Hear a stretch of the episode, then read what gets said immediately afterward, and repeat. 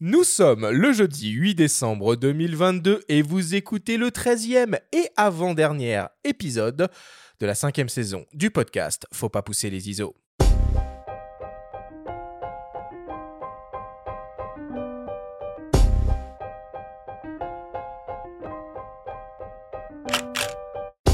Bienvenue sur Faut pas pousser les ISO, le podcast hebdo pour tous les passionnés de photos et de vidéos. Je suis Arthur Azoulay et j'anime cette émission avec mon ami le journaliste Benjamin Favier. Cette semaine, on va parler macro et on va vous donner 10 conseils à suivre pour vous lancer dans cette discipline si particulière et passionnante. Nous recevons pour l'occasion et pour la première fois à ces micros le photographe animalier Denis Girard qui va partager avec nous sa connaissance et son expérience pour apprendre à photographier les plus petits détails de la nature. Cette émission est présentée par Fujifilm et le X-H2, l'appareil photo hybride qui ne laisse aucun détail au hasard.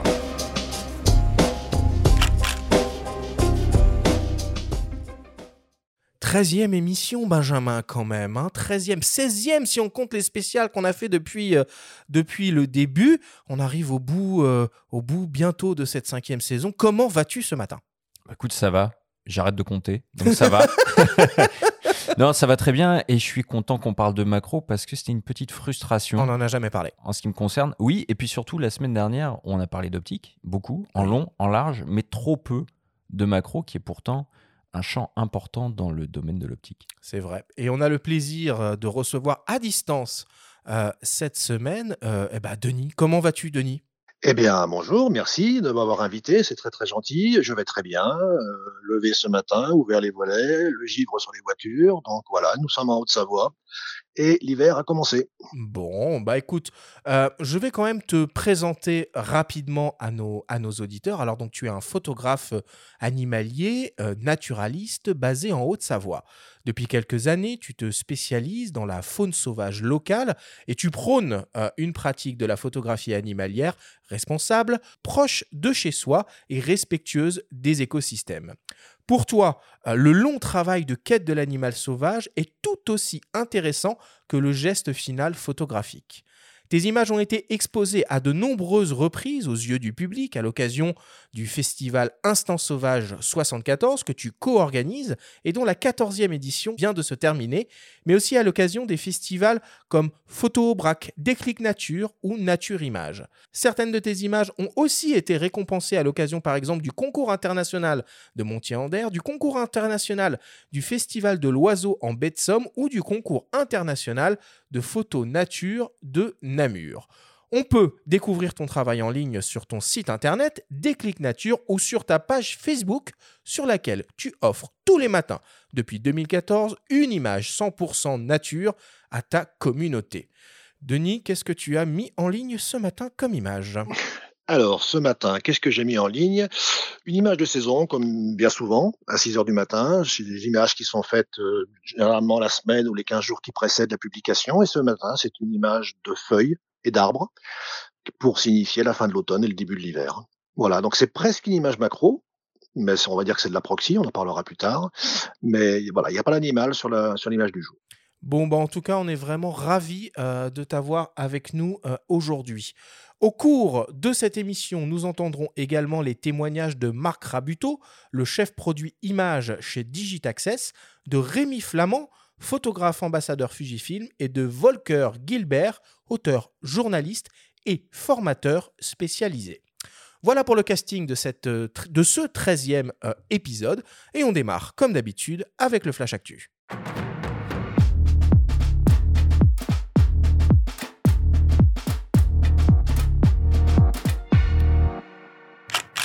Cette semaine, dans le Flash Actu, Fujifilm lance une nouvelle poignée pour ses hybrides en gamme X. Pixie dévoile la version 2023 de son hybride télémétrique français. Et enfin, découvrez le lauréat et les finalistes du prix Caritas Photo Social à la Galerie Vue début janvier. Le Flash Actu vous est présenté par Fox.fr, le site des spécialistes de l'image. Fujifilm lance un nouvel accessoire pour ses hybrides de la série X. Il s'agit d'une poignée trépied de table avec commande déportée qui fera le bonheur des amateurs de vlog. La Fujifilm TG BT1 communique avec le boîtier en Bluetooth. Elle intègre différentes commandes déportées, un déclencheur photo, un déclencheur vidéo et une commande de zoom si elle est utilisée avec une optique motorisée. Elle est équipée d'une tête articulée qui peut pivoter sur 90 degrés pour faciliter les prises de vue en plongée ou contre-plongée. La poignée Fujifilm TG BT1 est disponible et proposée au prix de 199 euros. La société française Pixie vient d'annoncer la version 2023 de son hybride télémétrique en monture M. Au programme, un tout nouveau processeur avec une architecture ARM Cortex à 55-64 bits à 4 cœurs, une première mondiale selon le constructeur. Ce nouveau processeur 64 bits est toujours associé au capteur APS-C 26 millions de pixels CMOS BSI. Ce duo assure à l'appareil une rapidité de calcul améliorée de 5 à 10 fois, une meilleure gestion de l'énergie avec une autonomie doublée et l'ouverture à la photographie computationnelle qui utilise le calcul numérique au lieu de processus optiques. L'appareil est donc capable de réaliser de véritables photos monochromes DNG avec une restitution des détails plus fine et des transitions plus fluides. Le principe réside dans la réalisation logicielle d'un dématrissage de Bayer qui permet d'obtenir un véritable négatif numérique avec les valeurs brutes enregistrées par les pixels. La version 2023 du Pixie est disponible dès début janvier 2023 et sera proposée avec différentes capacités de stockage, 16, 32, 64 ou 128 Go, et à partir de 2700 euros.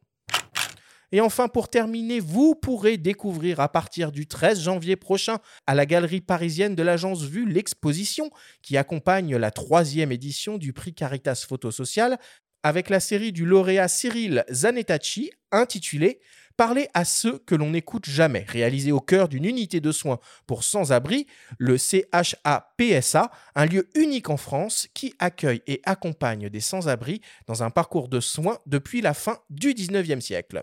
Parallèlement à cette exposition, il sera aussi possible de découvrir le travail des deux autres finalistes du prix, Karen Assayag avec sa série Ce qui reste au fond de moi et Pierre Jarlan pour sa série Ici et demain. Avec une dotation de 4000 euros, le prix Caritas Photo Social vise à accompagner et valoriser le travail d'un ou d'une photographe portant sur les thèmes de la pauvreté, de la précarité et de l'exclusion en France. Cette exposition est à découvrir du 13 au 28 janvier 2023 à la Galerie Vue, au 58 rue Saint-Lazare, dans le 9e arrondissement de Paris.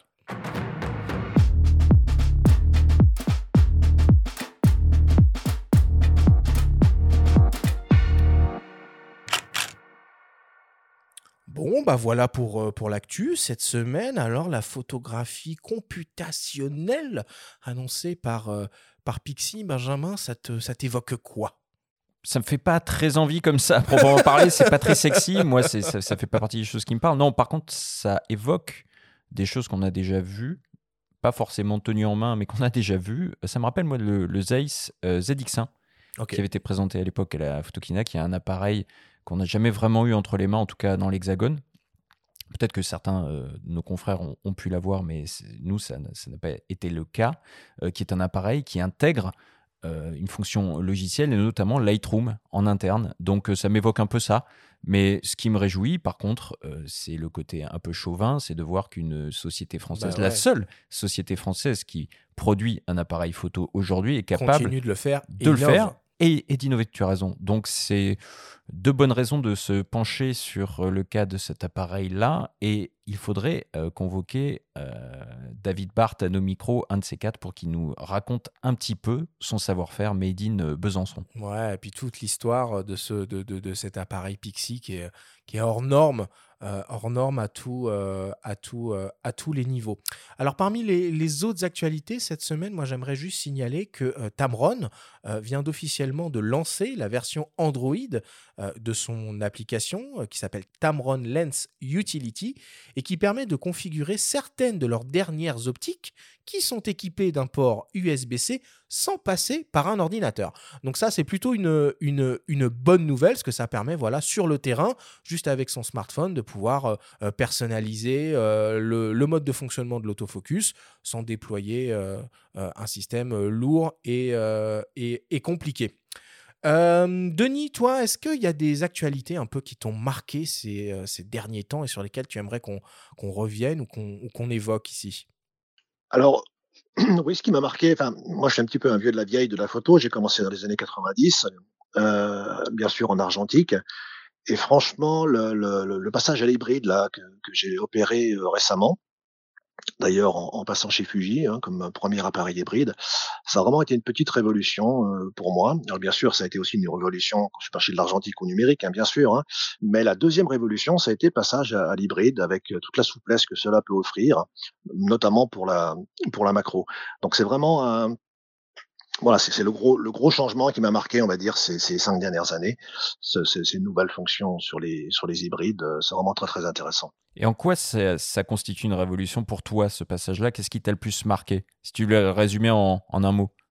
Ouais, ouais. Alors, ce qui m'a le plus marqué, donc, bon, effectivement, je fais beaucoup de macros, mais je fais aussi beaucoup de photos animalières. Et, et le fait d'avoir un obturateur euh, électronique avec donc zéro bruit lorsque l'on déclenche, franchement, ça, c'est révolutionnaire pour nous. C'est vraiment pour les photographes animaliers où l'on doit rester discret pour ne pas déranger la nature, pour capturer un instant 100% sauvage.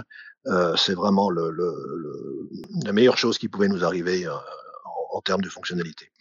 Euh, autre chose, autre chose également pour un, là je me rapproche de la macro, le fait maintenant d'avoir des écrans euh, orientables dans les, deux dimensions, hein, euh, des, trucs 3D, des écrans 3D, c'est vraiment très intéressant euh, pour, euh, éviter de se contorsionner. J'en parlerai un petit peu tout à l'heure, mais pour éviter de se contorsionner, on peut faire des photos en étant en face du sujet, en étant accroupi. On n'a plus besoin de se coucher forcément par terre et, de prendre des, pos- des positions in- incroyables et, et de se relever avec un mal de dos pas possible.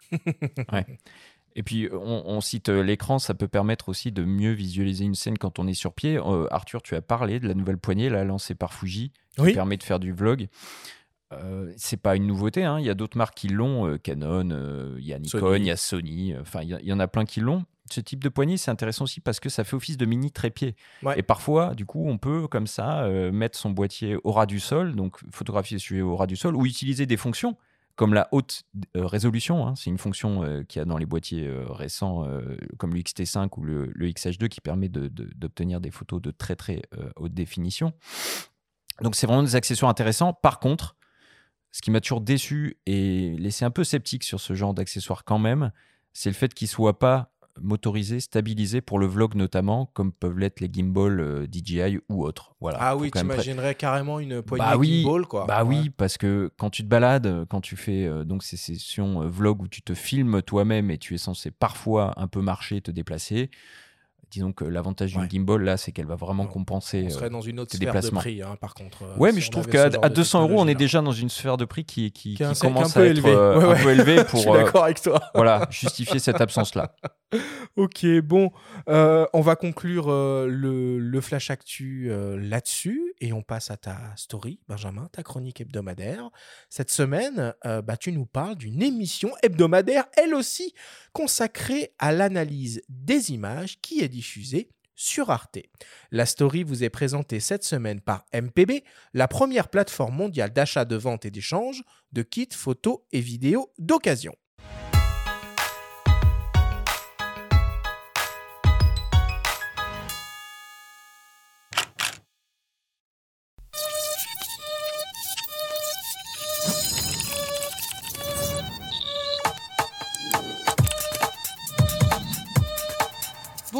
Voici une photo de repas en famille, mais pas n'importe quel repas et pas n'importe quelle famille. Depuis le mois de novembre, ce générique retentit chaque semaine sur le site d'Arte. Pendant 11 minutes, le dessous des images nous propose un décryptage au scalpel d'une image d'actualité, de sa conception à son interprétation. L'émission est présentée par Sonia Devillers, dont la voix sera familière à la plupart d'entre vous, puisqu'elle sévit sur les ondes de France Inter, avec un rendez-vous quotidien la matinale, après qu'elle a animé l'instant M pendant 8 ans. Partant du principe qu'on ne sait plus ce qu'on a vu, tant on est abreuvé d'images, que l'on soit des enfants de la télé ou de YouTube, la journaliste insiste, dans le teaser de l'émission, sur la nécessité de se doter d'outils pour étoffer son acuité visuelle. Ensemble, nous allons pénétrer ces images, interroger leur grammaire, poser des questions à ceux qui les ont fabriquées, éditées, publiées, relayées. Nous voulons comprendre comment elles ont été conçues et comment elles ont été pensées, ces images. Nous voulons surtout savoir pourquoi elles ont émergé et hum, qu'est-ce qui fait qu'elles se sont incrustées dans la mémoire collective. Le titre de l'émission fait écho à un rendez-vous mythique de la chaîne franco-allemande, Le Dessous des cartes. Le processus d'analyse est le même, transposé ici à l'image et appliqué dans des domaines aussi variés que l'art, le photojournalisme ou la santé. Chaque élément de la composition est scrupuleusement décortiqué avant que l'auteur prenne la parole et raconte la manière dont il ou elle a conçu son œuvre. Par exemple, l'artiste américain John Allen raconte comment il a créé une image à partir d'une suite de mots, c'est-à-dire un prompt, dans le jargon propre à la plateforme Midjourney, qui génère ensuite un résultat. Cette composition lui a valu un prix à la foire d'État du Colorado. Cible de nombreuses critiques, John Allen souligne, dans l'extrait suivant, la somme de travail fournie pour parvenir à ses fins. Je travaillais sur Midjourney depuis environ un mois. Je me suis mis à rêver. Je voulais voir des femmes vêtues de robes victoriennes portant des casques spatiaux. Je n'y avais jamais pensé ni imaginé ça auparavant. J'ai pensé que ce serait cool d'essayer ça pour démarrer. J'ai donc écrit divers prompts en rapport avec ces termes, peut-être une douzaine de prompts différents. J'ai commencé le prompt par une description globale où j'utilise une terminologie artistique spectaculaire et sophistiquée, de nombreux adjectifs et des mots-clés pour développer ce prompt comme le ferait un réalisateur.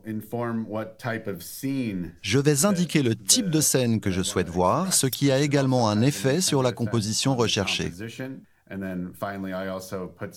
Enfin, je mets aussi quelques mots-clés sur le style de l'époque que l'œuvre d'art doit représenter. Donc le jour où je suis arrivé à mon prompt définitif, j'avais déjà travaillé plus de 80 heures.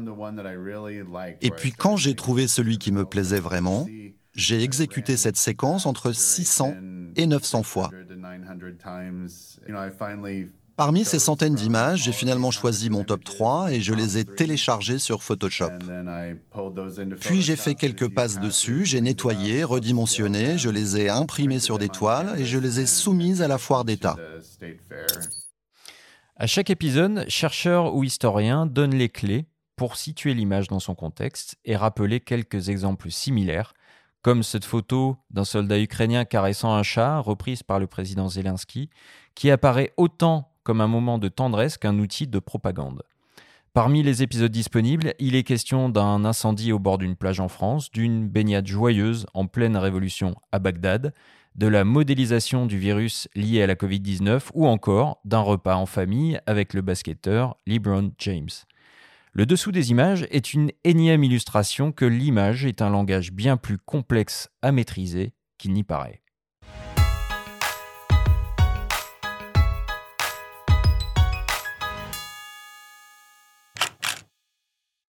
Ah, elle me manque, Sonia, sur, euh, sur. Elle me manque.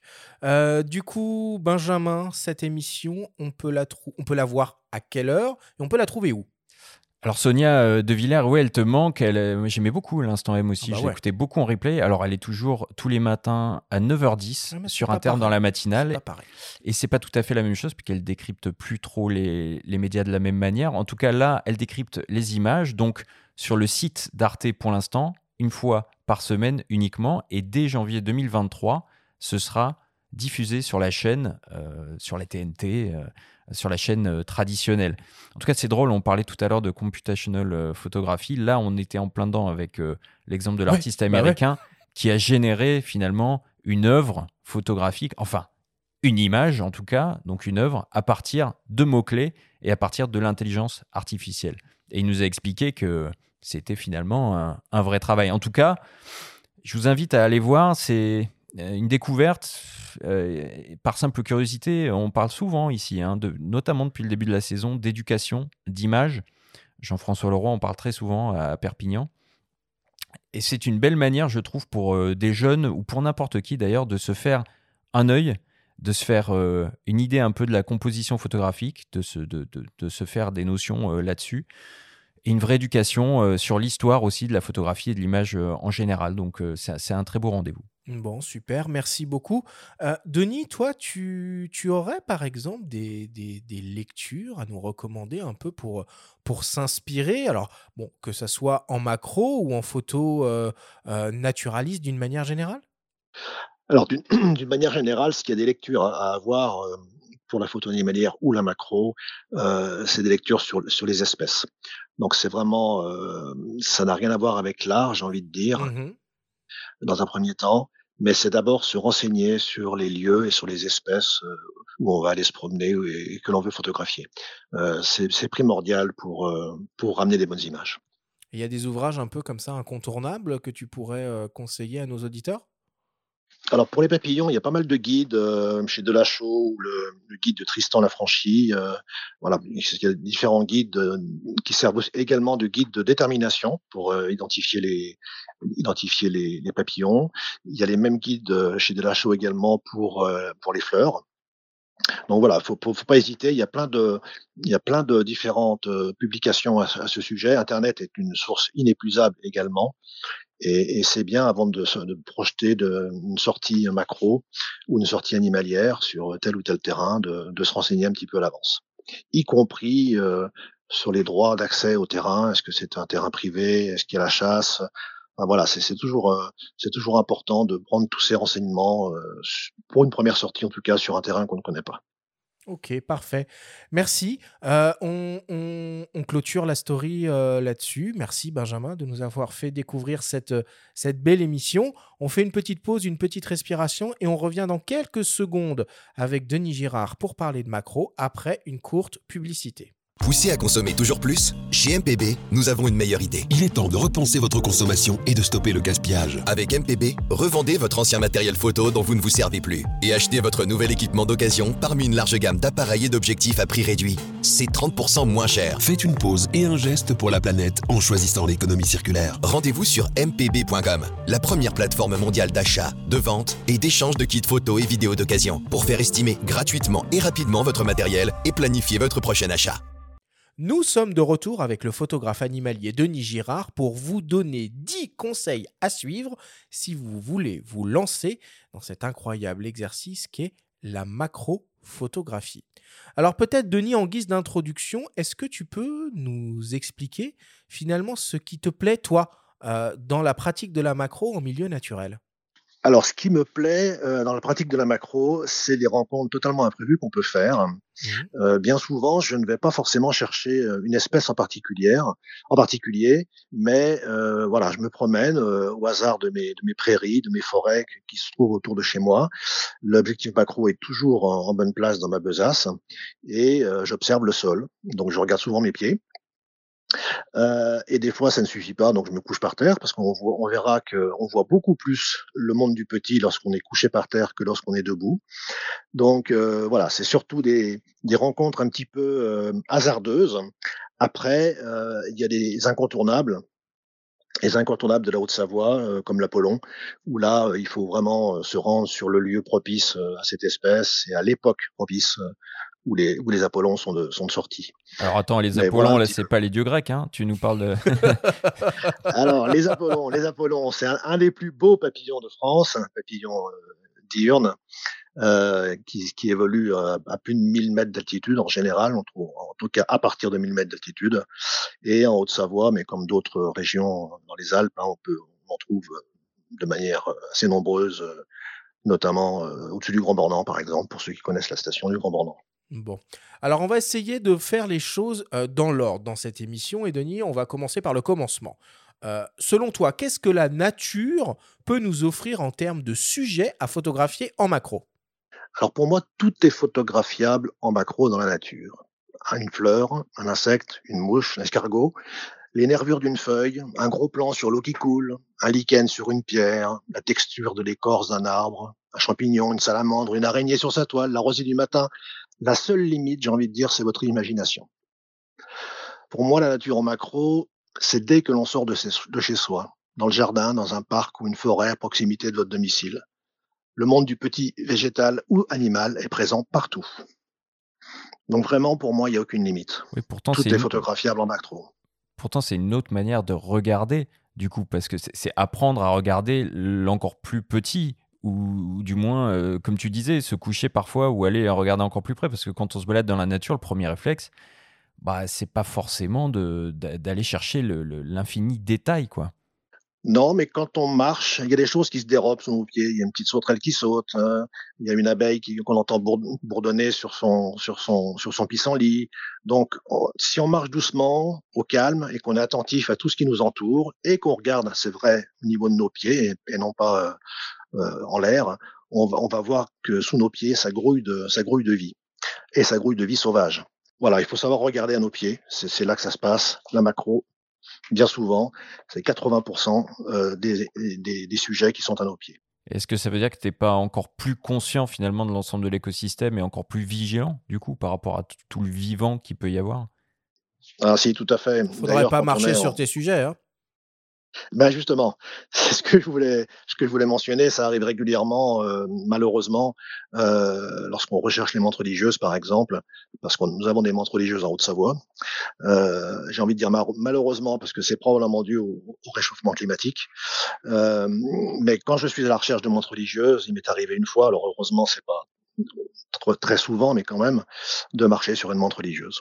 Mais voilà, dans les herbes hautes, c'est très difficile de tout voir. Euh, voilà, faut faire attention, c'est clair. Faut marcher doucement. Généralement, je prends un petit bâton, euh, un petit bâton pour écarter les feuilles avant de mettre mon, pied, pour écarter les herbes, avant de mettre mon, pied euh, sur le pas suivant. Mais voilà, des, fois, quand c'est petit, quand c'est la même couleur que le- que l'environnement, on, ne- voit pas et on peut faire du mal. C'est quoi les, espèces et les, spécimens qui sont peut-être les plus faciles à trouver et à photographier pour un, pour un débutant? Oh ben une mouche, on croirait pas, mais on, on croirait pas, mais une mouche euh, c'est très c'est très joli, c'est très joli. Il y a des reflets euh, selon la lumière, il y a des reflets sur les ailes. Euh, c'est aussi un petit challenge hein, parce qu'approcher une mouche, euh, c'est comme approcher, j'ai envie de dire, un, un héron euh, qui est au bord de la route. Hein, euh, dès dès qu'on s'approche trop près, euh, le héron s'envole, et ben là dès qu'on s'approche trop près, la, la mouche s'envole. Donc il y a des petits challenges comme ça, euh, et, et la mouche est un même dans, son domicile, sans sortir, on peut s'amuser à faire de la macro euh, avec une mouche. Alors après, bah, dès qu'on sort dehors, on a les, les abeilles, les bourdons, euh, les papillons euh, à la belle saison, les libellules. voilà. Mais vraiment, chacun autour de chez soi ou, dans un, creux d'un mur ou dans une, toile d'araignée. Enfin voilà, il y, a- vraiment, vraiment, vraiment, une source inépuisable de sujets en, en macro. On va juste préciser que pour la mouche, on va pas inciter les gens à les piéger. Hein Euh, on, on- on les saisit en plein vol ou euh, à l'arrêt, mais En plein vol, c'est costaud. Hein. ouais, ouais, c'est costaud. on peut tester la F, Ah oui. mais, mais il faut pas, Je il faut, pas chercher à les piéger. Je crois, tout à fait. Je crois que j'ai jamais vu une photo de mouche en plein vol. Hein. Même, même mes collègues, euh, ce serait une première. Ah bah, on lance le challenge. fait, hein, mais j'ai jamais vu. Ah ouais, ah ouais, bah là c'est un gros challenge. hein. Alors, euh, les, les- les sujets naturels hein, qu'on peut photographier en macro sont partout. hein, tu nous l'as bien, euh, tu nous l'as bien expliqué, et parfois même dans des endroits euh, totalement insoupçonnés. On vous propose d'écouter euh, le témoignage de Rémi Flamand, photographe indépendant, ambassadeur Fujifilm et spécialisé dans la photographie souterraine. Il nous parle de sa pratique de la macro depuis les entrailles de la Terre. On l'écoute. Donc, je suis euh, photographe souterrain. Euh, je travaille euh, dans les milieux confinés et, euh, et, le- et les milieux souterrains, qu'ils soient naturels ou artificiels. Et c'est des milieux qui sont privés de lumière. Donc, euh, j'ai un travail autant technique de, de la photo, dans le cadre, la, la- la maîtrise de, de- de l'image, de par la technique et la composition, et aussi la gestion de la lumière qui est absente, où il faut absolument euh, l'amener, la transporter et l'utiliser pour pouvoir réaliser les, les photographies, car sous terre, sans, sans lumière, pas de, pas de photo. Le milieu souterrain, c'est un milieu qui est, très vaste, hein, de, par ses, de par paysages, de par ses volumes, très variés. L'aspect naturel, chaque cavité va avoir des, morphologies très spécifiques.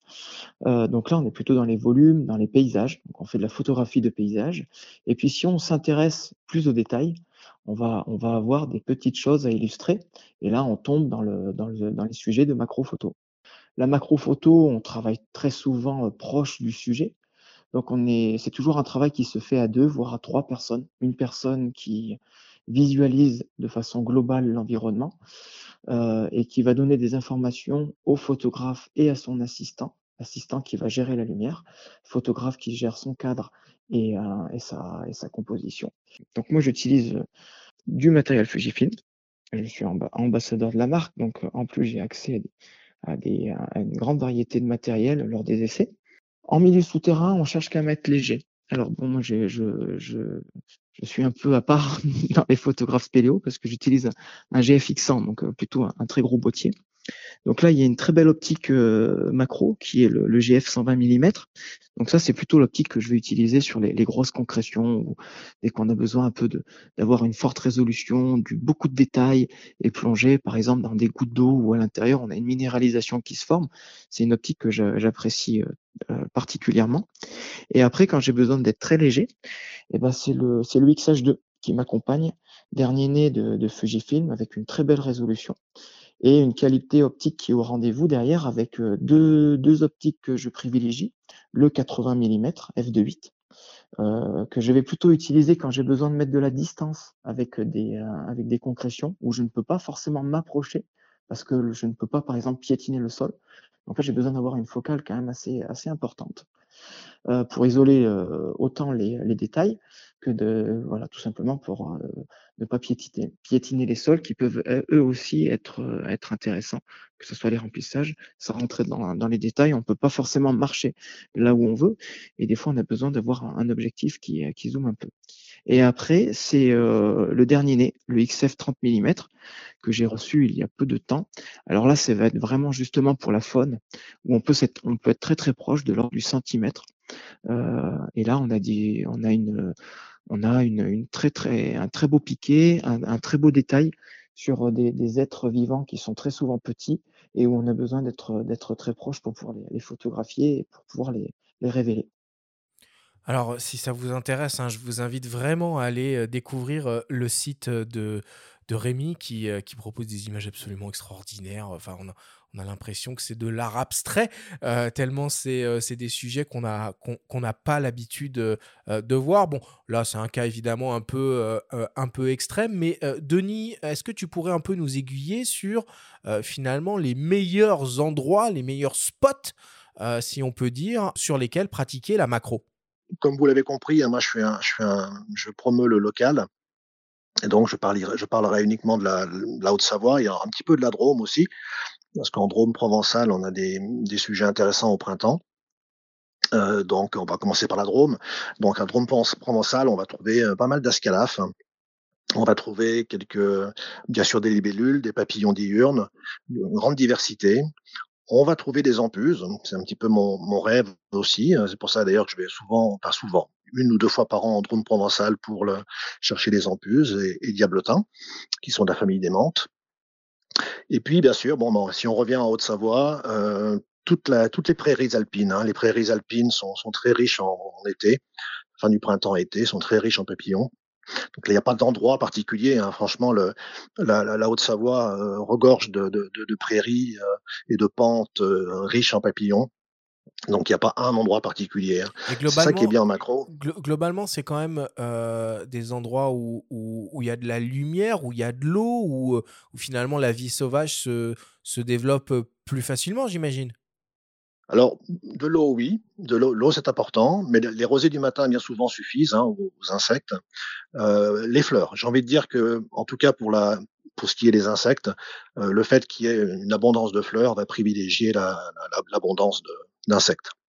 Et là, on parle d'environnement extérieur, hein, forcément, vu ton profil, mais bon, on en oublierait presque que la macro euh, s'accommode très très bien de la nature morte et qu'on peut aussi, quand il fait trop froid, que les intempéries euh, ne permettent pas d'aller euh, photographier dehors, studio. on peut aussi tout à fait euh, faire de la nature morte et photographier des mouches, euh, celles qui servent à pêcher par exemple. oui, oui. Et, on croirait que la macro est, est morte également en, hiver en Haute-Savoie, mais pas du tout. On a la chance d'avoir des, belles ambiances givrées, euh, de la glace et compagnie, et tout ceci sont, sont des sujets euh, macro à part entière. Et eh ben mmh. ça, ça amène directement ma seconde question. Les moments de l'année, finalement, peut-être à privilégier pour, pour pratiquer la, la, macro, et puis même pour aller plus loin, est-ce qu'il y a des moments de la journée où on a plus de chances de réaliser de, belles images que d'autres? Alors, les moments de l'année, euh, c'est un petit peu le, respect des saisons. Donc pour ce qui est de la Haute-Savoie, ce sera les premiers papillons au printemps et les citrons, les petites tortues, euh, les premières fleurs avec les anémones sylvie, les orchidées sauvages. Ensuite, au bord des étangs, on aura toutes sortes de libellules. Et même en fin de printemps, on peut croiser la, quelques salamandres. Et puis ensuite, l'été qui arrive, avec une belle diversité de papillons, toutes sortes d'azurés, de mélités, Robert le Diable, très joli nom, j'adore ce nom, la Belle Dame, euh, le Gazé, le Demi-Deuil, le Macaon, la cardiographique, très joli nom également. Et puis sur juin-juillet, l'emblématique Apollon, donc j'ai cité tout à l'heure, que l'on rencontre à partir de 1000 mètres d'altitude. Après le mois d'août et septembre, et là c'est la menthe religieuse qui occupe les prairies de Nouvelle-et-Savoyarde. Et puis, que je l'ai rapidement dit tout à l'heure aussi, après, c'est l'hiver qui arrive très vite par chez nous. Les insectes et les fleurs disparaissent. C'est le moment des natures mortes avec les glaçons, le détail d'un flocon de neige. Ça paraît anodin, mais c'est très joli, hein, le détail d'un flocon de neige. La texture d'un ruisseau gelé, le givre sur une branche. Donc voilà, c'est un petit peu, c'est vraiment le respect des saisons, des saisons qui vont nous offrir euh, toute cette diversité de, de, de macros euh, quasi quotidienne. Mmh. On ne rentre jamais, jamais, jamais bredouille d'une séance macro. Il y a toujours quelque chose à photographier euh, autour de chez nous. Ça, c'est une belle incitation à la pratique. Tiens. On ne rentre jamais bredouille une session macro, ce qui n'est pas toujours le cas en photo ah animalière, hein, en général. Mais alors, c'est clair. C'est pour ça que quand, quand, moi je fais une sortie animalière, parce que ça m'arrive également de faire des sorties euh, purement animalières pour une espèce en particulier, il y a toujours, toujours, toujours, et ça, grâce à l'hybride et grâce à Fuji, il y a toujours dans la besace un boîtier Fuji et une optique macro Fuji. Toujours. Alors, on le verra évidemment un peu plus en détail tout à l'heure, mais l'un des sujets fondamentaux en macro, c'est la lumière. Euh, évidemment, euh, est-ce que finalement, quand on pratique la macro dans la nature, on, respecte d'une certaine façon les, mêmes règles que pour euh, d'autres types de, de photographie, à savoir, on va essayer de privilégier les moments de la journée où le soleil n'est pas à son zénith, donc plutôt le, le matin et le soir, où finalement on peut arriver à faire de très belles choses à n'importe quel moment.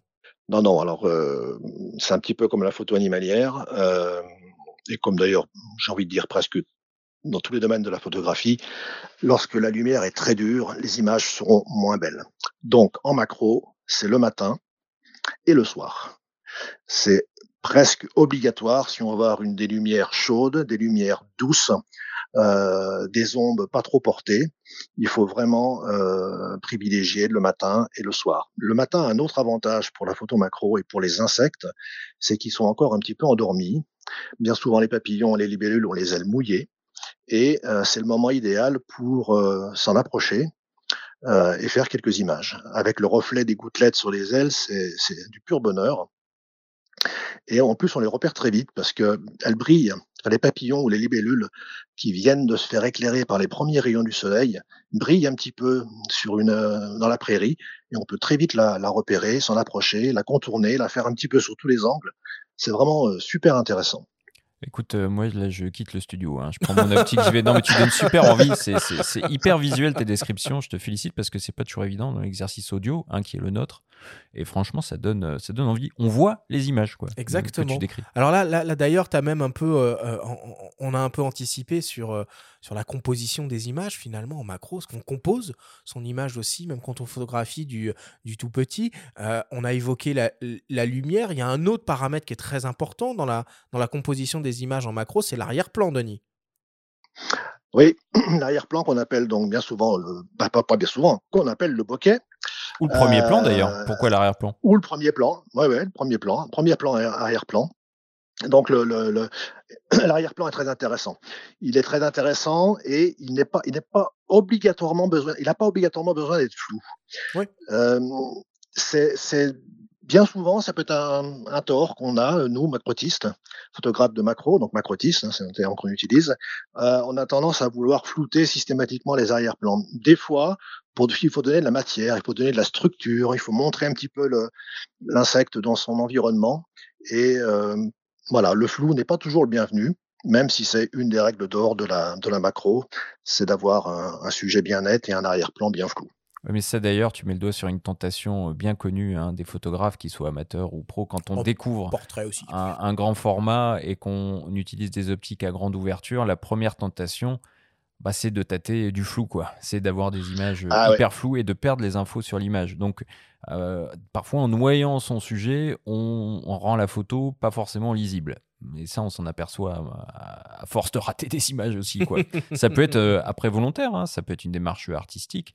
Mais bon, le flou artistique n'est pas toujours euh, voulu. Mais ce qui est intéressant, en tout cas, vis-à-vis de, de, de, de, l'arrière-plan, il faut y prêter attention, euh, il faut notamment regarder euh, sa couleur, sa structure, d'une certaine façon, si on peut avoir un, un rendu de l'arrière-plan qui permet de contraster euh, avec le sujet principal, bah, ça peut être aussi une manière, sans forcément le noyer dans un, dans un beau flou de bloqué, de faire ressortir alors la fleur, l'insecte ou, ou que sais-je autour, autour de son image. Est-ce que c'est bien, Denis, de, de, dans les compositions, de, euh, d'essayer de mettre des repères d'échelle un peu pour que euh, euh, le spectateur il puisse apprécier finalement la petite taille des sujets qui sont photographiés. Oui, oui, c'est intéressant, enfin c'est même nécessaire, c'est doublement nécessaire pour montrer l'endroit, le, l'environnement où évolue l'insecte. de plus en plus de photographes euh, font des images qu'on appelle minimalistes, minimalistes au sens où le sujet principal, qui lui est net, prend une très petite proportion dans l'image. Le but étant de montrer euh, là où il évolue, et bien souvent là où il, évolue, ça met en scène et ça, ça montre une, une beauté dans laquelle euh, dans laquelle l'insecte l'insecte se trouve. Et, et, dans ce cas-là, on est plus sur du, une forme de paysage de macro, euh, et c'est très très intéressant. il y a des compositions qui sont très très intéressantes, des lumières. On met en avant des lumières qu'on ne mettrait pas, qu'on ne verrait pas si on faisait l'insecte en gros plan. Bon, c'est passionnant. Euh, ok, bon maintenant on sait quoi, où et comment. On va rentrer un peu euh, euh, dans la technique et on va attaquer euh, la notion, the only notion qu'il faut absolument comprendre euh, quand on se lance euh, dans la macro, c'est évidemment le rapport de, grossissement ou de grandissement. Hein. il porte, il porte plusieurs noms. Denis, est-ce que tu peux essayer de nous donner une définition limpide de ce qu'est le rapport de grossissement en macro? Alors, on considère la photo macro quand le rapport de grossissement est au minimum de 1 sur 1. C'est-à-dire que la taille du sujet photographié sera la même que dans la réalité. C'est ça, c'est-à-dire que l'image du sujet a la même taille sur le capteur que le sujet lui-même. Tout à fait. Par exemple, si on prend un sujet qui mesure 1 cm, imaginez une fourmi, euh, au rapport 1 sur 1, le sujet mesurera également 1 cm sur le capteur. Mais alors, du coup, on a presque intérêt à utiliser des, euh, des boîtiers avec des super grands capteurs, parce que qu'on soit en APS-C ou en 24-36, finalement, la taille est assez limitée. Oui, oui. Alors, euh, idéalement, la macro, c'est avec un, full frame, hein, donc un, boîtier euh, grand format. Mais moi, je fais beaucoup de macro avec la, la PSC. l'important, l'important, c'est l'optique qu'on met devant le, devant le boîtier. Hein, donc, c'est ça. Est-ce que ce, ce rapport de, de grossissement, c'est une caractéristique de l'optique tout à fait. Caractéristique de l'optique. Euh, il y a un vrai objectif macro aura directement le rapport 1-1 euh, accessible. Après, on parle de proxy. Moi, je fais beaucoup de proxy, donc je n'ai pas le 1-1 sur mon optique macro, qui est le, le XF60 de chez euh, de chez Fuji, le rapport euh, 1 sur 2. Mmh mais mais de nouveau, hein, la, la, tendance n'est pas à, à faire une, un insecte en pleine pastille, mais c'est plutôt de le montrer dans son environnement. Donc euh, voilà, là, le, 60 mm est, très bien pour ça. Mais le vrai objectif macro, c'est 1 sur 1. On a parlé de l'intérêt des grands capteurs, mais en fait l'intérêt de l'APS-C, comme le soulignait euh, Rémi Flamand dans son témoignage hein, passionnant sur euh, l'aspect Léo, c'est que l'APS-C permet de rester à distance tout en cadrant très serré. C'est vrai. Et ça, c'est un vrai avantage en macro parfois. Tout à fait. Quand, quand, on, sait que les insectes, au moindre, dès qu'on s'approche un peu trop, s'envolent, voilà, et on perd, un instant précieux si on s'approche trop près. Et vraiment, la PSC permet, permet de rester à bonne distance. Mmh. Alors, donc, on a les objectifs macro qui proposent des rapports 1 pour 1. Euh, par exemple, hein, le, dernier Fujinon XF 30 mm f2.8 R LM WR macro. À tes souhaits. offre ce rapport 1 euh, pour 1 et euh, offre aussi une distance minimale de mise au point de 10 cm. Quand on est en dessous de ce rapport 1 pour 1, on entre d'une certaine façon dans le domaine de la proxy photographie. Alors là, il y a des focales fixes évidemment, mais aussi des zooms. Hein, on peut citer par exemple Tamron qui s'est fait quand même une spécialité ces dernières années de proposer sur ses zooms des distances de mise au point euh, euh, très proches et des rapports de, grandissement euh, généreux. Et une série de focales fixes aussi où ils ont un rapport 1-2 toute une série de focales fixes en, montureux chez Tamron où ils ont, ils ont ce rapport qui est, qui est assez saisissant. Pour le coup. Donc je vous donne un exemple, hein. par exemple le 28-75 mm f2.8 G2 qui est proposé en monture euh, Sony E, lui il offre un rapport de grossissement de 0,37 fois. Et après on a euh, peut-être même la catégorie des super macros qui sont des objectifs qui proposent des rapports de grossissement supérieurs au 1 pour 1. Je donne un exemple, le Canon RF 100 mm f2.8 L Macro IS USM qui propose un rapport de 1,37 4 fois pour une distance minimale de mise au point de 26 cm. C'est cool à utiliser ce genre d'objectif, Denis? Oui, c'est cool, mais alors bien souvent, ces objectifs sont, un petit, ces objectifs sont un, petit peu lourds, on va dire. Ils sont un petit peu lourds. Euh, et puis, il faut bien maîtriser euh, la mise au point parce que là, on est, on est sur du fort grossissement et, la, voilà, la mise au point et la profondeur de champ, dont on parlera un petit peu plus tard, est vraiment euh, très importante et il faut bien maîtriser cette partie-là technique pour euh, faire une belle image. C'est là peut-être que tu sens une différence en utilisant l'hybride, notamment au niveau de la stabilisation intégrée, parce que la stab dans les boîtiers, ça c'est un truc qui n'y avait pas forcément en réflexe, en tout cas pas chez Canon, Nikon et d'autres, Pentax l'a toujours fait, mais c'est un vrai avantage maintenant de l'hybride qui permet d'utiliser des longues focales avec des très hautes définitions aussi, sans trembler entre guillemets. Oui, tout à fait. La stabilisation, hein, c'est un, des points euh, un des points majeurs euh, pour réussir une, une belle photo macro. On est souvent, on en, parlera peut-être encore tout à l'heure, mais on est souvent dans des positions qui ne sont pas euh, idéales. Hein. On est inconfortable, on est, on est, on se contorsionne par terre, même si avec les hybrides, on fait, ça fait beaucoup d'efforts maintenant. Enfin, on est plus, on est plus souple avec les hybrides, mais ça reste quand même, euh, on est accroupi, on, on, se baisse, on se contorsionne, et, franchement, on n'est pas toujours dans une position idéale pour appuyer sur le sur le déclencheur. Mmh. Et le fait d'avoir des du matériel stabilisé va, va compenser notre flou de bouger au moment de la prise de vue, ça c'est sûr. Mmh.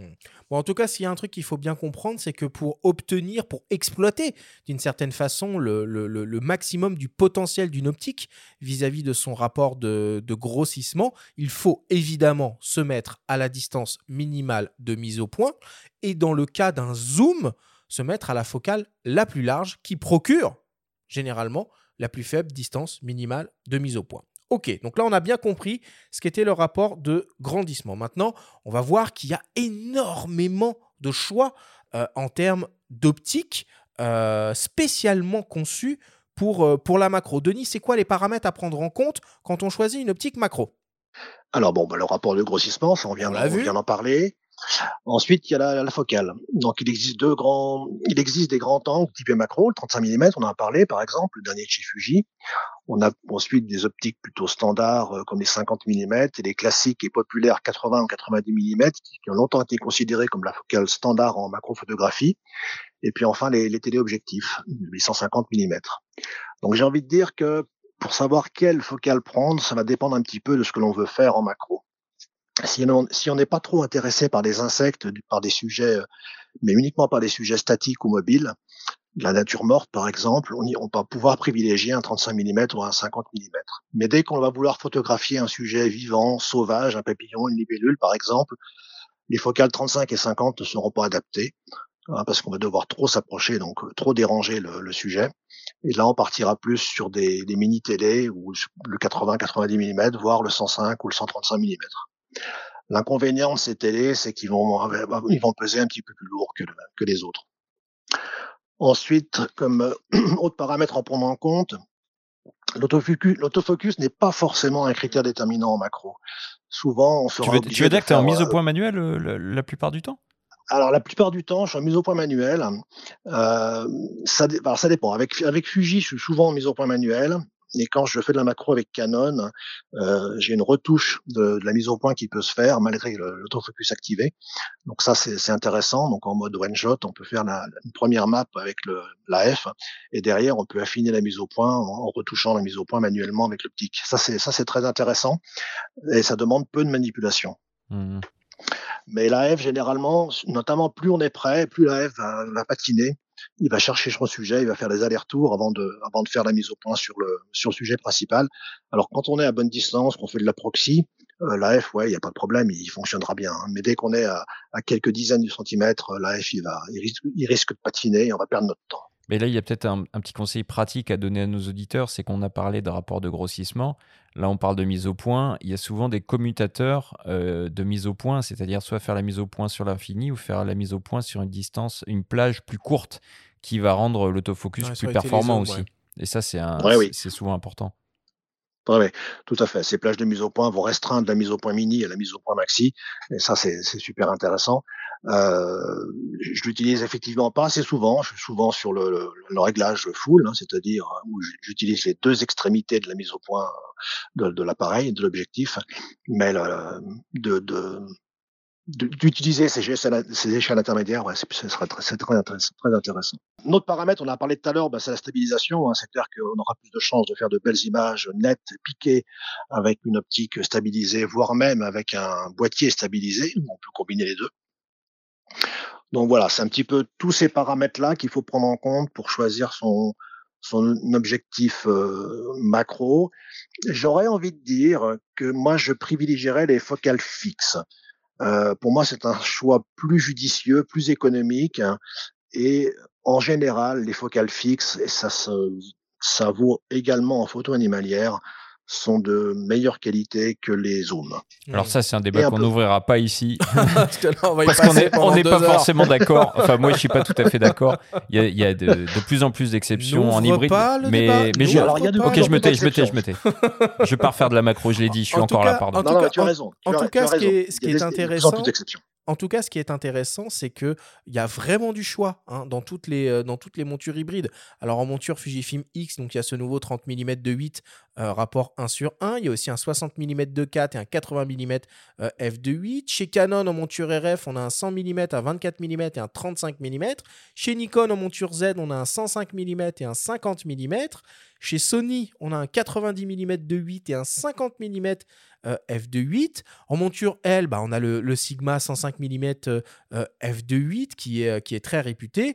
Et dans l'univers du micro 4 tiers, on a des choses chez Lumix avec un, 30 mm de 8, chez Leica X Lumix avec un 45 mm de 8 et chez Olympus slash OM System OM Solution un 30 mm f3.5 et un 60 mm f2.8. Donc ça c'est quand même super chouette de savoir que on a des optiques modernes disponibles dans toutes les montures hybrides. Mais évidemment, ça ne s'arrête pas là, puisqu'on a aussi tous les constructeurs tierces euh, qui proposent des objectifs euh, euh, macro, qui sont généralement en mise au point manuelle. Et l'un d'entre eux, eh ben, c'est l'AOA, qui a une gamme assez, extraordinaire d'optiques d'optique macro, déclinée dans plein de montures. Et parmi tous ces objectifs, il y en a un qui est absolument unique. C'est un grand angle, un 24 mm Bon, il n'est pas très lumineux, hein, il, ouvre, à f14, euh, mais il offre un rapport de grandissement de deux fois. Je vous propose d'écouter Marc Rabuto,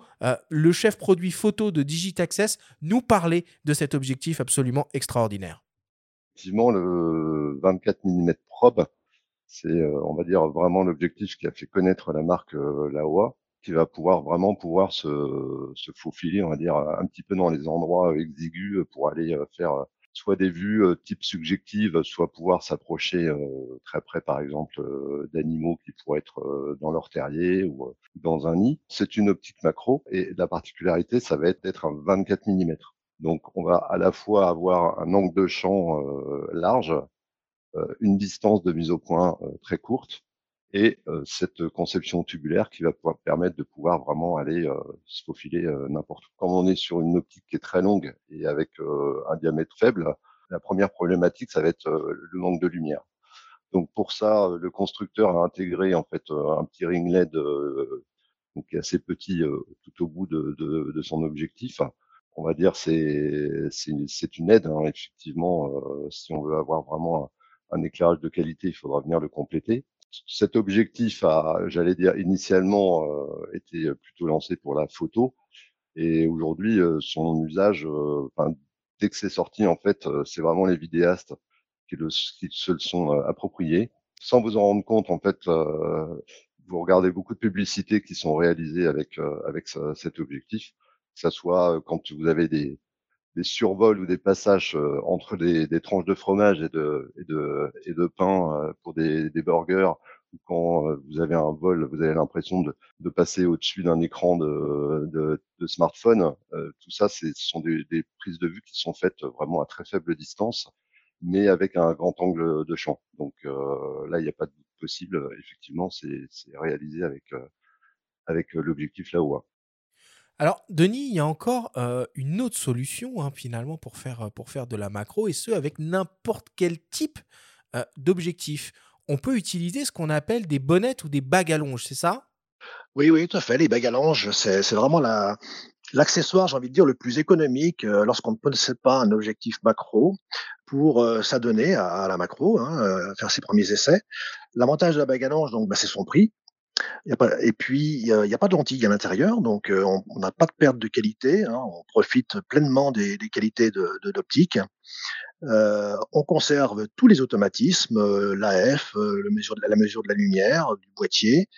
Euh, voilà. Et puis pour voilà, franchement, pour moins de 50 euros, hein, vous pouvez avoir un jeu de, de, de trois bagues, trois bagues à longe. Il y a différentes marques qui proposent ça dans différentes montures.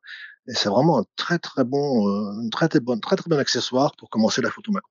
Il y a des bonnettes aussi hein, qui sont parfois euh, fournies avec euh, des objectifs. Je pense à un Voigtlander 40 mm, j'en parlais la semaine dernière dans l'émission, 40 mm f2, à l'époque pour réflexe Nikon, qui est fourni avec une petite bonnette qui augmente le grossissement de l'optique. Donc on n'est pas dans la macro, on est dans de la proxy mais c'est un petit morceau de verre supplémentaire qui permet d'aller plus près. Et je voudrais juste ajouter une chose par rapport au témoignage de, Marc euh, Rabuto, parce que le, 24 mm de la OA Probe, il est, vraiment euh, étonnant, hein, il est singulier. Il permet aussi autre chose qui est très important en macro, c'est qu'il est étanche. Il permet d'aller euh, dans des verres d'eau, il permet d'aller dans des, des, aquariums, des milieux tropicaux, d'aller au milieu des feuillages, etc. Et c'est peut-être une des caractéristiques au moment de choisir son optique macro dont on n'a pas euh, parlé mais qui est importante, c'est qu'elle soit à l'épreuve des intempéries. Euh, mmh, c'est le sigle WR euh, chez, chez, Fuji ou chez d'autres d'ailleurs. et c'est un paramètre qui est quand même hyper important. Bon, maintenant qu'on y voit un petit peu plus clair dans ce, dans ce champ des possibilités optique pour faire, euh, pour faire de la macro. On va parler un peu des, des, accessoires. Denis, est-ce qu'il y a des, des must-have incontournables qu'il faut toujours avoir avec soi quand on, quand on veut faire de la macro dans la nature? Alors là, je vais pas faire plaisir aux, puristes. Oh là là. Euh, la plupart de mes copains macrotistes vous, diront que le petit flash additionnel est indispensable, que le réflecteur de lumière pour bien exposer son sujet est un gros plus, que prendre un trépied ou un monopode assurera une image bien piquée, bien nette, et ils ont raison. Mais si on veut se faire plaisir, partir léger le matin et ne pas être déçu d'avoir fait tomber une jolie libellule avec sa rosée du matin en montant le trépied, c'est du vécu, alors votre seul objectif macro accompagné de votre sens de l'observation et de votre créativité suffira largement vous serez plus réactif, plus libre de vos mouvements. Voilà, vous pouvez, vous pourrez mieux tourner autour de votre sujet, chose que l'on fait très très souvent en macro pour avoir différents points de vue et différentes perspectives. C'est un petit peu ma démarche lorsqu'on veut démarrer en macro. Euh, commencer par s'alourdir d'accessoires, ne pas maîtriser les accessoires que l'on va prendre, on va euh, très vite se perdre dans, tout ça et, être déçu euh, dans notre première pratique en, macro.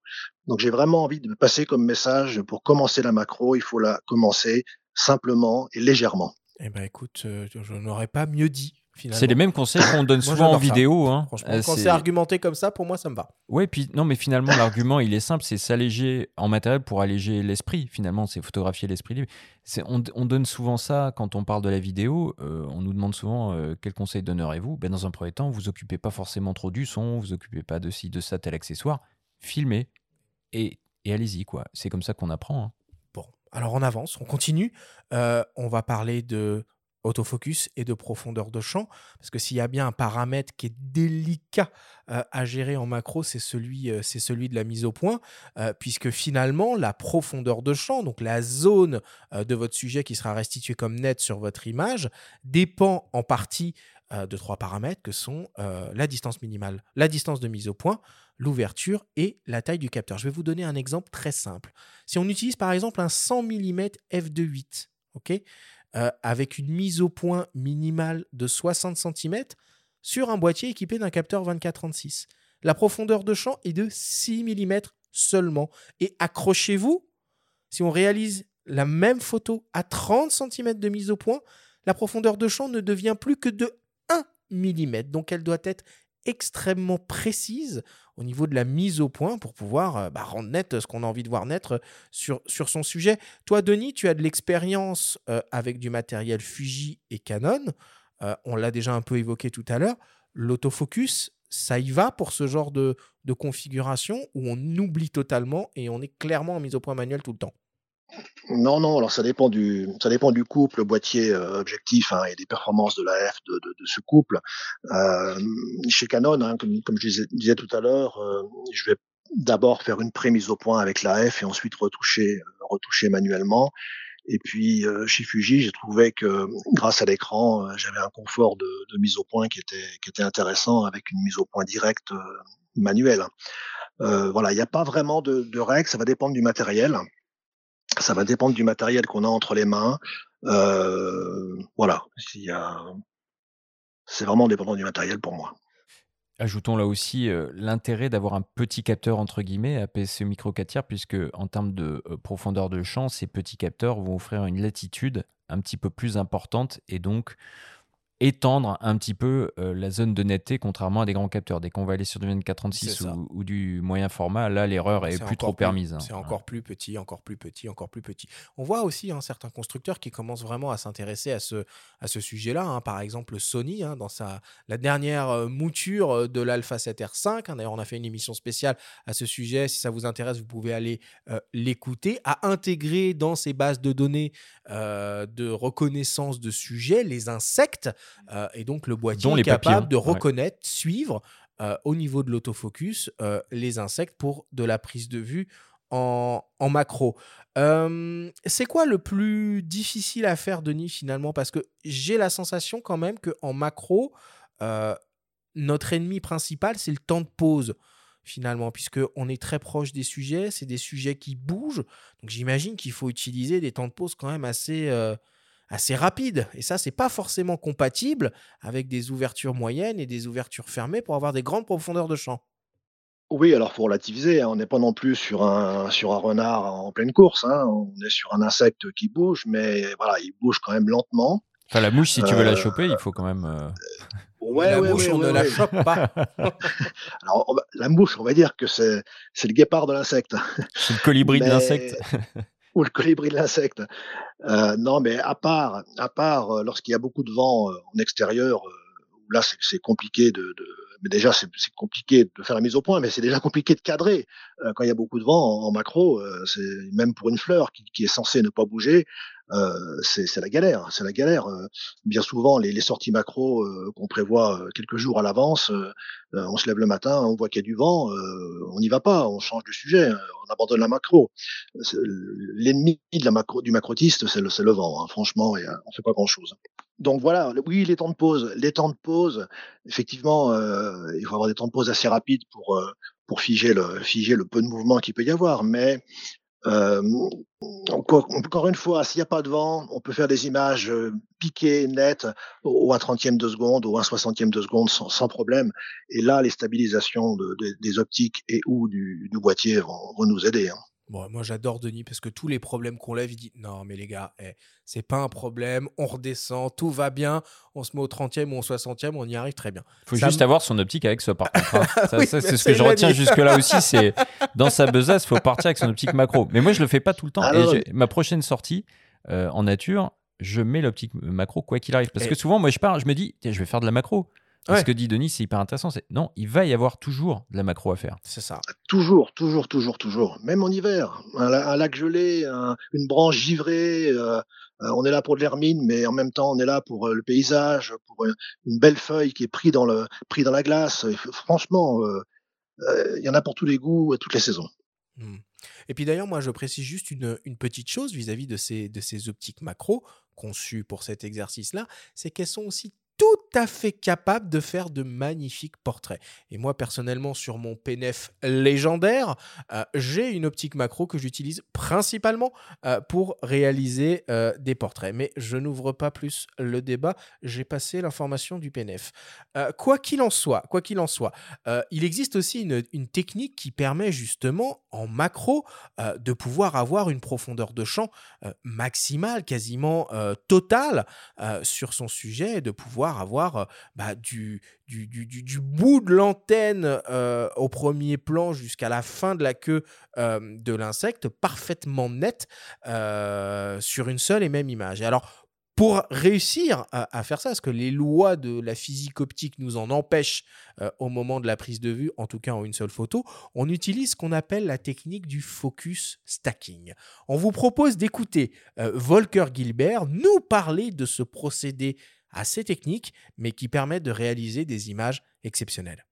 Alors, il s'agit effectivement d'une technique pour euh, euh, résoudre en fait un problème euh, qu'on a habituellement en macro, c'est-à-dire on n'a qu'une profondeur de champ en fait qui se mesure en quelques millimètres au lieu de centimètres ou de mètres. Donc le problème, c'est effectivement de, de pouvoir couvrir notre sujet en fait sur tous les plans, sur tous les détails. Pour cela, on utilise simplement une technique qui consiste à euh, faire plusieurs photos en fait avec une mise au point décalée et ensuite de monter les photos dans un logiciel pour euh, n'en faire qu'une seule. Alors généralement en fait, déjà d'une part, il faudrait euh, stabiliser l'appareil photo, donc on utilise un trépied. Généralement, on travaille en mode manuel euh, pour l'exposition et pour la mise au point. Et là, à ce moment-là, en fait, on va utiliser de préférence en fait un, rail de mise au point. Il, s'agit effectivement euh, d'un petit dispositif qui permet de d'effectuer une mise au point très très fine, euh, qui décale effectivement l'appareil très très finement dans des incréments de quelques millimètres ou alors de millimètres, euh, sans que la taille apparente de notre sujet change dans le viseur. Et donc le nombre d'images dépend évidemment de notre sujet, de, sa taille et surtout de l'ouverture qu'on utilise. Donc, euh, donc de préférence, on utilise une ouverture moyenne pour éviter d'une part en fait la diffraction, c'est-à-dire euh, une, diminution de la netteté en fait lorsqu'on utilise une, petite ouverture et euh, pour maximiser aussi la, profondeur de champ. Alors, il, il existe d'une part en fait des logiciels spécialisés. De manière générale, je ne, les utilise pas. En fait, j'utilise plutôt un logiciel tel que Photoshop ou alors Affinity Photo.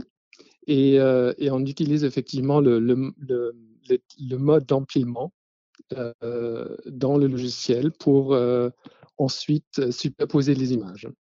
Bon, ça paraît un peu compliqué comme ça, mais si ça vous intéresse, hein, je vous invite vraiment à, à essayer, parce que les résultats sont assez, euh, sont assez extraordinaires.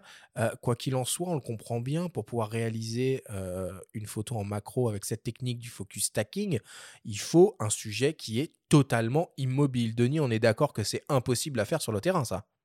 Ouais, tout à fait. Je me suis jamais essayé à ça sur le terrain, mais parce que je sais que techniquement je n'y arriverai pas, euh, de par le sujet qui est qui qui qui, est, qui malgré tout est, vivant. Donc euh, pas, malgré tout, mais il est vivant et forcément à un moment donné de la de la séance, il, va bouger ou il va y avoir un petit un petit filet de vent qui va venir faire bouger l'herbe.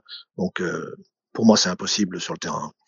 Bah, ça dépend. Du, on peut le faire du coup sur une feuille. euh, Tu parlais d'une feuille euh, prise dans la glace, par exemple. Ça, on peut tout à fait Ouais, le une faire. nature morte, quoi. Une nature morte. Ça, Et on, va, le faire, ouais. et on va Ouais. obtenir euh, une image qui, par définition, paraît surnaturelle, puisqu'elle sera nette de bout en bout. C'est ça qui est spectaculaire avec cette tec- technique-là, tout en gardant la même échelle. Donc, on aura une photo 1 sur 1, mais nette de bout en bout. Donc, c'est assez spectaculaire. C'est un rendu particulier, ma foi, mais qui a ses adeptes. Et là encore, on est dans de la computational photography, puisque euh, les résultats ne sont pas visibles directement euh, sur l'appareil. Il faut passer par un logiciel, comme l'a dit l'excellent euh, Volker, comme d'habitude.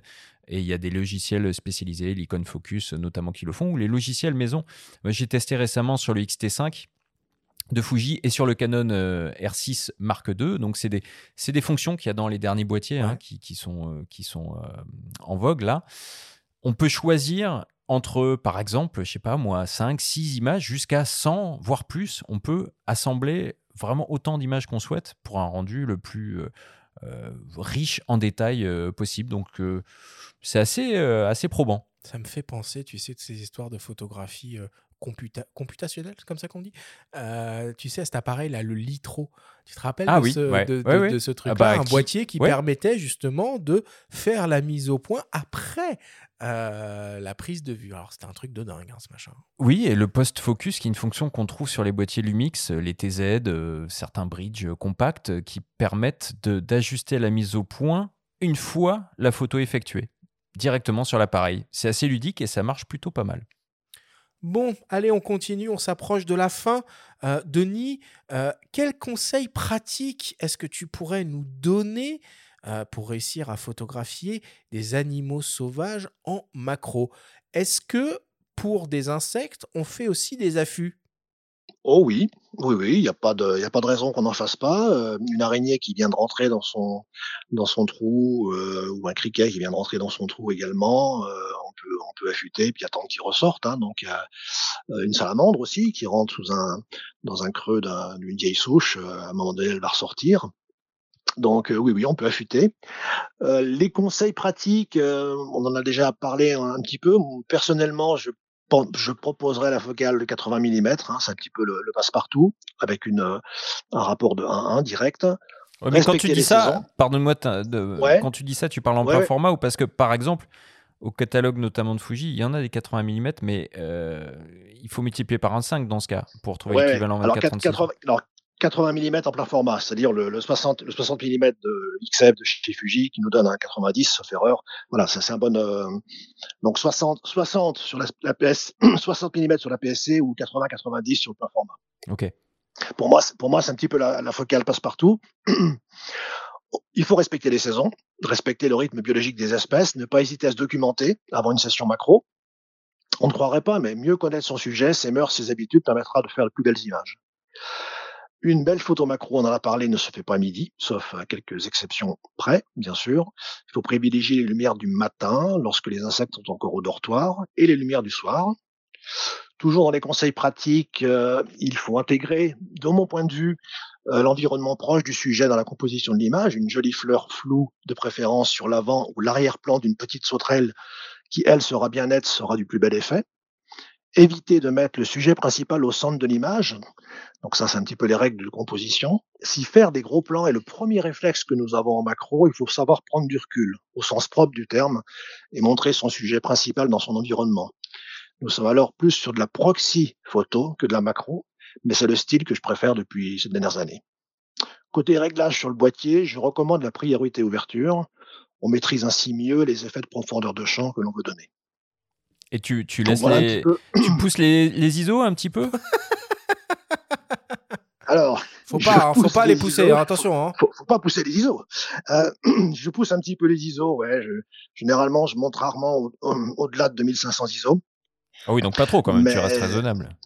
Ouais, je reste raisonnable. Alors, j'ai j'ai le- l'avantage de de pas trembler, que ce soit en photo animalière ou en macro. Donc, je fais souvent des images piquées et nettes à très basse vitesse. Pour donner un exemple, euh, avec un 402.8, on n'est plus dans la macro, hein, mais avec un 402.8 à main levée, à un vingtième de seconde, j'arrive à faire des images nettes. Respect. C'est un petit peu mon voilà, c'est- un petit peu ma marque de fabrique entre guillemets. euh, je, je- je suis un trépied moi tout seul, ou un monopode. Bon, on va conclure là-dessus. Merci beaucoup, Denis, pour tous les conseils euh, que tu nous as euh, donnés au cours de ce grand débat. Je mets un terme à notre discussion et on attaque le débrief.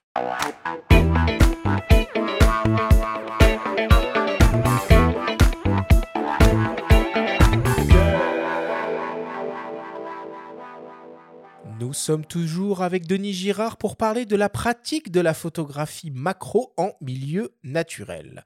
Denis, si on devait essayer de résumer et de synthétiser tout ce que l'on s'est dit durant cette émission, peut-être pour commencer, est-ce que tu peux nous rappeler ce qu'il est possible de photographier en macro dans la nature? Toutes sortes d'insectes, euh, de reptiles, de fleurs, euh, d'herbes, de branches, de feuilles, des lichens, euh, la texture d'une écorce, champignons, la rosée du matin. comme je le disais, la seule limite, c'est votre imagination. Et de connaître les espèces qu'on photographie. Je crois que c'est un peu ton mantra. Hein. Tu l'as répété à plusieurs reprises dans la discussion. Ouais, ouais. Ne, pas hésiter à se documenter, euh, à lire, à dire des choses sur Internet ou dans des revues ou dans des guides. Euh, c'est vraiment euh, important et c'est valable pour la macro, pour la photo animalière, pour plein de sujets, même ceux qui veulent faire des photos de, rallye ou d'étoiles. Enfin bref, pour dans tous les domaines, mieux on connaît son sujet en amont, mieux, mieux plus belle sera la photo. Quels sont, Denis, les meilleurs endroits et les meilleurs moments de la journée pour pratiquer euh, la macro en nature et euh, trouver finalement la plus grande diversité de faune et de flore Alors pour se faire plaisir, son jardin, sans hésiter, à ou le parc ou la petite forêt qui se trouve derrière, derrière sa maison ou son appartement. Et puis au niveau des lumières du jour, euh, le matin, et le soir sans aucune hésitation. à midi, vous pouvez sortir pour faire du repérage et revenir le soir ou revenir le lendemain matin. Vous aurez des lumières beaucoup plus jolies. Est-ce que tu peux nous rappeler euh, ce qu'est le rapport de grossissement en macro? Alors, le rapport de grossissement en macro, si on parle de macro pur, c'est le rapport 1 sur 1, où un sujet qui fait 1 cm dans la vraie vie fera également 1 cm sur le capteur. Et quand on est en dessous de ce rapport 1 pour 1, on parle de proxy, c'est ça? Tout à fait. On parle de proxy. De proxy, c'est un petit peu ce que je, préfère hein, pour justement m'éloigner du sujet et mettre le sujet mieux en valeur dans son environnement. C'est quoi un bon objectif macro pour débuter? Un bon objectif macro pour débuter, un objectif qui est pas trop lourd, pour pas qu'on soit handicapé par le poids de l'objectif, pas trop cher non plus, parce que si on veut savoir si la macro nous intéresse ou pas, faut quand même pas y mettre trop trop cher au début. Un objectif, si possible, stabilisé, et si possible, qui possède directement le rapport 1-1 pour justement euh, euh, avoir une vraie optique macro. Le, pire ennemi euh, du macrotiste, hein, donc le macrotiste, c'est l'espèce à laquelle tu, tu appartiens. c'est quoi finalement? Tu as cité le vent, il y en a d'autres? Le mal de dos. Alors je. Mais ça, c'est les photographes en général, je crois aussi. J'en ai, ouais, ouais, j'en ai un petit peu parlé, mais bon, j'ai deux hernies discales. Euh, j'ai deux hernies discales, et donc euh, les hybrides m'ont fait, du, fait du bien, mes hernies, quand ils sont, quand ils sont arrivés. Euh, parce qu'avec les réflexes, il fallait toujours mettre l'œil dans le viseur. C'était compliqué. On va demander à la sécurité sociale de rembourser finalement l'achat des hybrides. Pourquoi pas? Ouais, ouais, donc voilà, l'ennemi, l'ennemi c'est le vent, c'est clair, et puis le macrotiste c'est le vent, et puis le, bon, ce qui me concerne le, mal de dos, mais franchement quand on a mal au dos, c'est pas anodin comme euh, comme euh, comme inconvénient. Oui, et donc tu veux dire les hybrides parce qu'ils te permettent, c'est quoi, grâce aux écrans orientables notamment, de d'éviter d'aller mettre l'œil dans le viseur en se contorsionnant dans tous les sens? Tout à fait. On peut se mettre accroupi, donc le dos reste entre guillemets bien droit, et puis euh, on, on, oriente l'écran de telle façon à ce que l'on soit proche de notre sujet et au même niveau de notre sujet, et tout ceci sans, être euh, dans des positions euh, abracadabrantesques. Quel type de, de réglage on fait sur le boîtier en termes d'ouverture, de sensibilité et de temps de pause? Alors bon, ça dépend des conditions hein, que dans lesquelles on, évolue. Euh, personnellement, je travaille en priorité ouverture, ce qui me permet de choisir euh, le diaphragme, mais donc de maîtrise, de mieux maîtriser ma profondeur de champ. Euh, au niveau des vitesses, il faut essayer de faire des images à des vitesses assez élevées, parce que même si le sujet n'est pas très mouvant, il peut quand même, avec le vent, euh, se déplacer un petit peu, et lui-même, notamment les antennes d'une montre religieuse, par exemple, peut bouger, peuvent bouger. Donc, idéalement, hein, si on arrive à faire des images ou un 400e, un 500e, euh, c'est l'idéal hein, en macro, voire même plus. Mais ne pas hésiter, notamment si vous avez du matériel stabilisé, à descendre plus bas, hein, en dessous du 1 centième de seconde. Euh, l'avantage du numérique, ça, ne revient pas trop trop cher. Si vous, voyez que l'image n'est pas bonne, vous pouvez la refaire avec d'autres réglages. Donc, il n'y a pas vraiment de, de règles. Euh, faites, vos essais sur le terrain et, et changez les réglages au fur et à mesure où vous voyez les résultats. Bon, et pour terminer, est-ce que tu pourrais nous donner euh, quelques conseils euh, vis-à-vis de la mise au point en macro, qui est un sujet euh, très délicat? Oui, alors la mise au point, c'est un sujet très très délicat. Elle est fortement dépendante de la, de la profondeur de champ, du diaphragme que vous allez utiliser et de l'effet que vous voulez donner à votre image. Si vous voulez que l'arrière-plan soit plus ou moins présent, ou au contraire avoir un arrière-plan très très fondu, très fondu, utilisez la F si vous le pouvez, mais franchement, au bout d'un moment, vous verrez les limites de la F et passer en mise au point manuel. Euh, il faut être très précis, ne pas bouger. Euh, voilà, il n'y a pas. J'ai pas d'autres recommandations sur ce point. J'ajouterais, euh, penchez-vous sur les limitateurs de mise au point. Parce que parfois, quand on est très près de son sujet, si on s'aperçoit que l'autofocus patine un petit peu, qu'on est en mmh. position full, par exemple, on peut opter pour une distance plus courte et optimiser un petit peu les performances de l'autofocus. C'est du vécu. Hein. oui, c'est clair. Ça évite de patiner. Ok, on conclut là-dessus. Merci Denis pour tous tes conseils.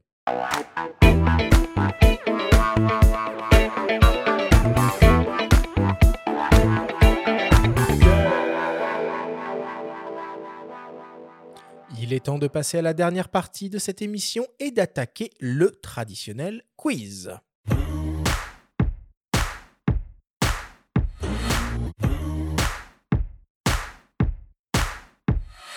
Denis, le principe du quiz est très simple. Nous avons reçu des questions de la part de nos auditeurs qu'ils t'ont posées via notre compte Instagram. Nous en avons sélectionné quelques-unes et tu vas avoir seulement 30 secondes et pas une de plus pour tenter d'y répondre le plus clairement possible. As-tu bien compris la consigne? J'ai bien compris. Alors c'est parti. Première question qui nous vient de notre C-League nationale. C'est quoi ton objectif de prédilection et pourquoi? Deux objectifs de prédilection, le XF60 macro de chez Fuji et le 100 mm 2.8 de chez Canon. Leur qualité, leur flexibilité, leur poids, bref, des must-have. C'est deux optiques au rapport 1-1, si je ne m'abuse. Les deux, oui Oui, non, non, le XF60, 1 sur 2. 1 sur 2. Ah, donc c'est de la proxy. C'est ce que tu préfères. La proxy pour le 60 et le, du 100% macro, du 1-1 pour le 100 mm. Parfait. Deuxième question qui nous vient d'une dénommée Anne. Anne se demande comment sont réalisées ces incroyables photographies de papillons en plein vol. Alors, bien souvent, en ce qui me concerne, c'est purement le, hasard, j'ai envie de dire, ou en tout cas l'anticipation d'un décollage d'un papillon. Et puis pour les, macrotistes euh, férus et chevronnés dans ce domaine, euh, c'est bien souvent une, une mise en place de flash à haute vitesse qui vont figer le figer l'envol du papillon au moment de son de son envol. Et on précise d'ailleurs que l'un des grands spécialistes de cette, euh, de cette pratique, c'est Ghislain Simard, qui euh, est déjà venu à plusieurs reprises à ces micros. Et je vous invite à regarder, contempler le travail de Pascal Maître au Mexique, qui a photographié euh, des nuées de, de papillons, et c'est un travail absolument incroyable pour le National Geo. On continue. Troisième question qui nous vient de Voodoo Child 46. Cette personne se demande Que pensez-vous des modes macro à 1 cm ou quelques centimètres proposés sur les compacts experts? C'est du grand angle, mais est-ce que ça reste de la macro? Oui, oui, je, dirais que alors j'ai jamais, jamais expérimenté ce type d'appareil. Je pense que ça reste de la macro et je pense que c'est une bonne première approche au monde de la macro, euh, accessible à tous. Je pense qu'il faut, il faut essayer. Il hein, faut pas se fermer la, faut pas fermer la porte à ce type de d'appareil. Il y a aussi les smartphones hein, qui ont des modes, euh, de, des mises au point minimales absolument délirantes, quoi. Ouais.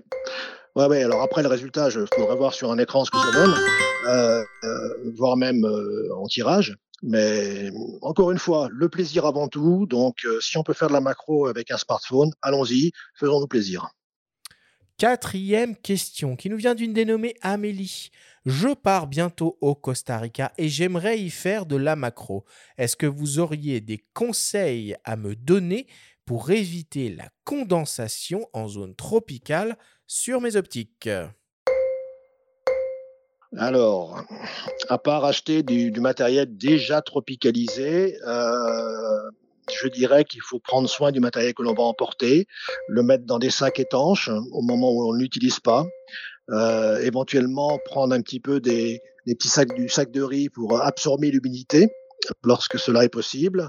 Voilà, mais sinon, il y a des optiques et des boîtiers euh, dédiés qui sont d'office conçus en mode tropicalisé. C'est un petit peu l'idéal. Parfait. Et pour terminer, une question de mes soins, une question qui tue.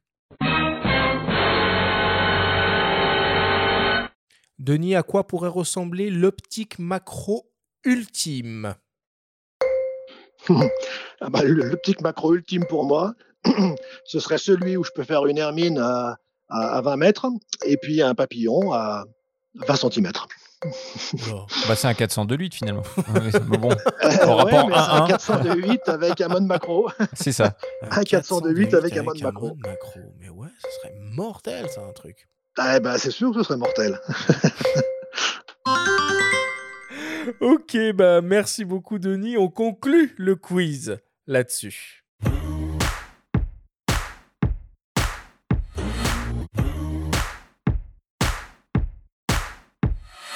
Nous voilà désormais à la fin de cette émission. Denis, immense merci d'avoir répondu à toutes nos questions et d'avoir partagé tant de conseils euh, avec nos auditeurs sur ce sujet passionnant qui est la macro.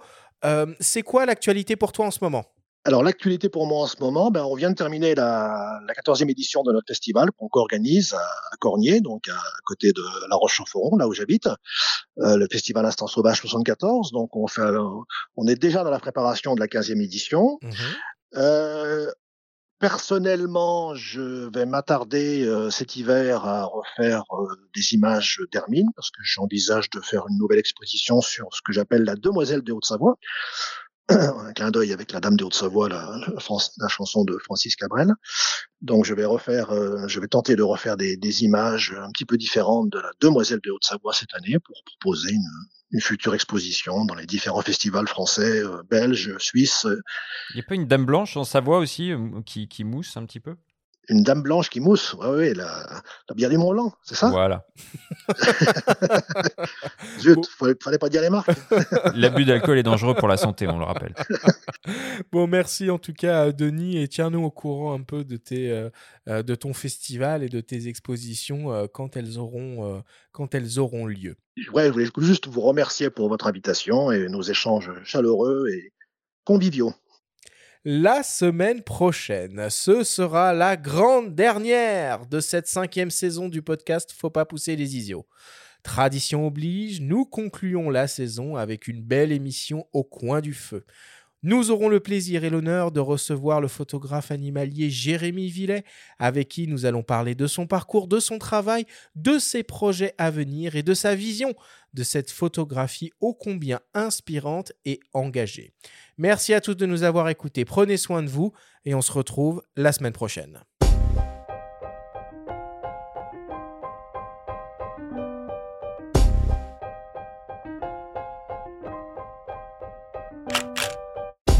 C'était Faut pas pousser les ISO, le podcast hebdo pour tous les passionnés de photos et de vidéos. Toutes les semaines, retrouvez Arthur Azoulay, Benjamin Favier et leurs invités pour parler de sujets matos, techniques et inspiration. Cet épisode vous a été présenté par Fujifilm et le XH2, l'appareil photo hybride qui ne laisse aucun détail au hasard. Abonnez-vous à notre chaîne et retrouvez l'intégralité de nos émissions depuis toutes les plateformes comme Spotify, Apple Podcasts, Google Podcasts, Deezer, Amazon Music et YouTube. Si vous aimez notre podcast, n'hésitez pas à liker, à vous abonner et à nous laisser un petit commentaire. Rendez-vous jeudi prochain pour un nouvel épisode. D'ici la fête de la photo et n'oubliez pas, faut pas pousser les ISO.